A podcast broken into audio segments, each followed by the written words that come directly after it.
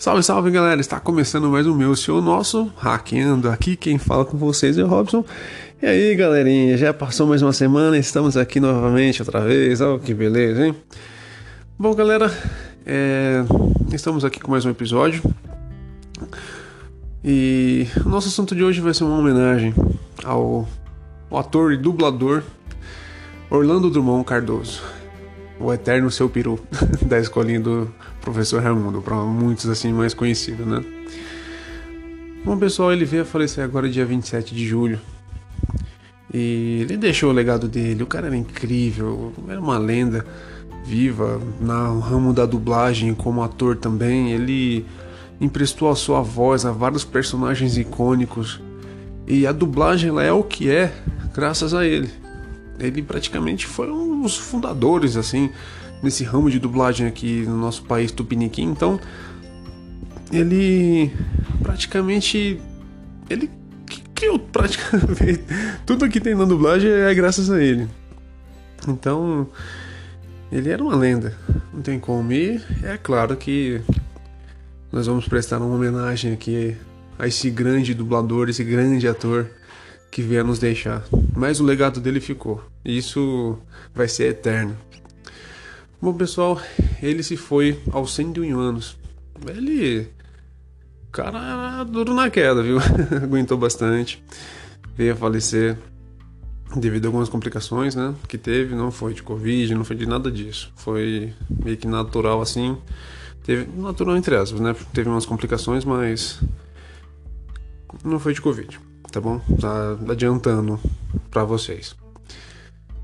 E assim, ele começou atuando, fazendo uns freelances assim por fora tal, mas o que praticamente marcou a vida dele foi o seu peru. Não tem como. Não tem como. Na escolinha do professor Raimundo, ele era um dos personagens mais aguardados. Assim, para ele falar alguma coisa, a forma com que ele falava era, era muito engraçado como ele, o relacionamento dele com o Chico Anísio, a forma com que o personagem atuava assim na hora, era muito engraçado. Não tem como. O seu peru é um personagem que marcou muito o Zorra Total. Ele era praticamente um dos principais que tinha ali. E assim, pessoal, o Zorra Total tinha começado na rádio. Olha só que engraçado. Ele é um programa de rádio que depois veio a ser televisionado. Então aí começou, você vê os personagens tudo mais. E ele tava no meio disso tudo, lá dos personagens do Zorra Total na época, né? Que foi lançado. E era um personagem muito engraçado, não tem como o jeito que ele falava. todo recalcado, todo pomposo, assim, com aquele jeito dele e tal. Era muito engraçado. Eu lembro muito quando era criança, escutava assim, quando da escolinha eu assistia, né? Não escutava não, eu assistia, né? E nossa, era, era, engraçado. Entre todos os personagens lá, mas era o jeito dele, assim, era, era, muito icônico. E, assim, ele como um dublador, nossa, ele era incrível. Ele era tão incrível que ele ganhou. Só pra vocês verem, ele entrou no livro dos recordes, o famoso Guinness Book, de, pelo tempo que ele dublou Scooby-Doo. Ele passou 35 anos da vida dele dublando Scooby-Doo.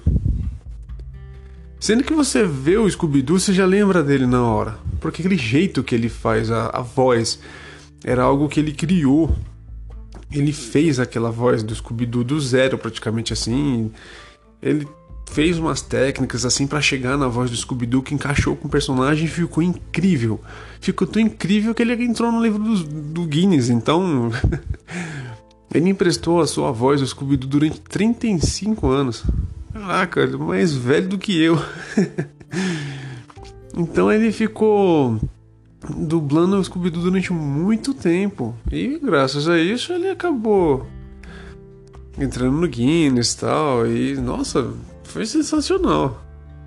E o Scooby-Doo é um personagem que acho que até hoje marcou a vida de muitos aí.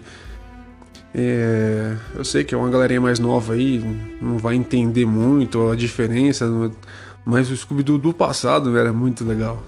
A voz dele era muito engraçada, o jeito que ele falava, o jeito que ele falava, era, não tem como você tentar copiar Mas era muito da hora do jeito que ele faz. E ele fez grandes personagens também, fora esses, né? Ele animou Popeye. Pra quem não conhece, o Popeye, nas antigonas assim, era ele que dublava. E ficou muito legal a forma com que ele dublava o Popeye. É, falando da Olivia e tal. o personagem ele é muito legal. O Alf, o E Teimoso. Esse sim marcou geração. O Alf e Teimoso era, nossa, era muito engraçado. E ele que dublou o Alf e Teimoso. É coisas mais antigas assim. O Alf era um extraterrestre chegou do espaço lá, queria comer gato e que o planeta dele explodiu porque todos eles usaram secador de cabelo ao mesmo tempo e ele fugiu. Nossa, foi incrível.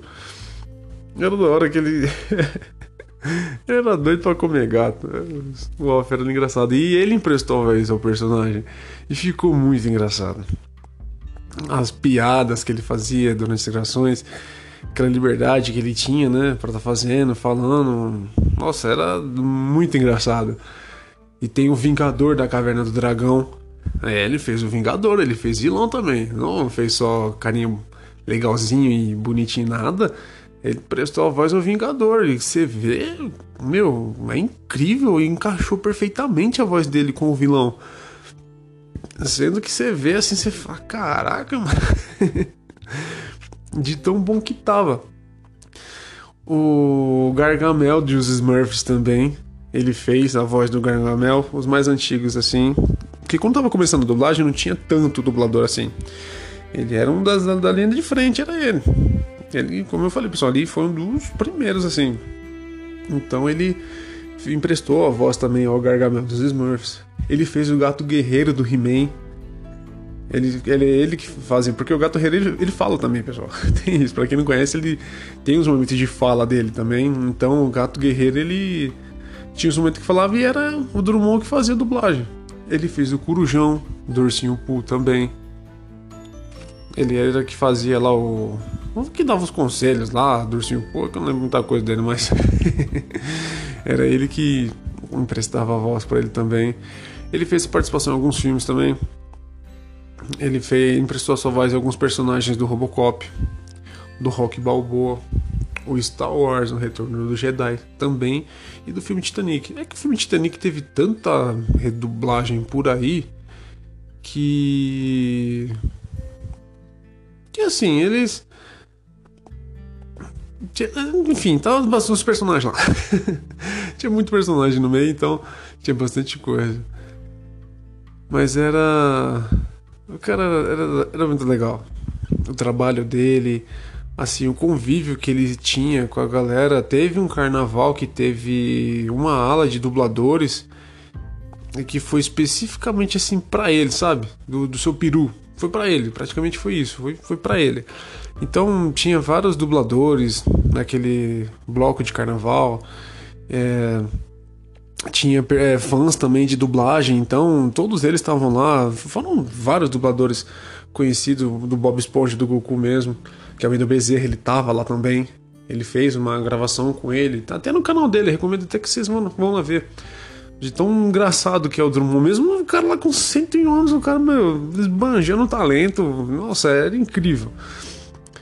Também ele fez essa participação com ele e nossa, não tem como, é, ele era muito legal.